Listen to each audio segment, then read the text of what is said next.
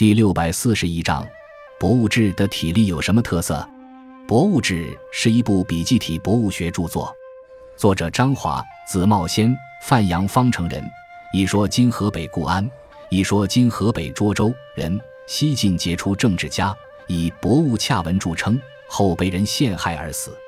就是人们将《博物志》列入小说类，今天的学者仍然有将它归入志怪类小说集的。但从书中所记载的内容来看，确实应该将它归入博物学类。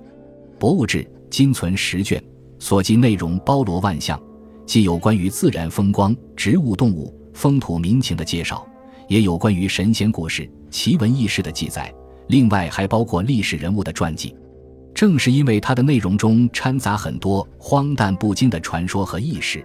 这也是人们将其归入为小说类的原因。《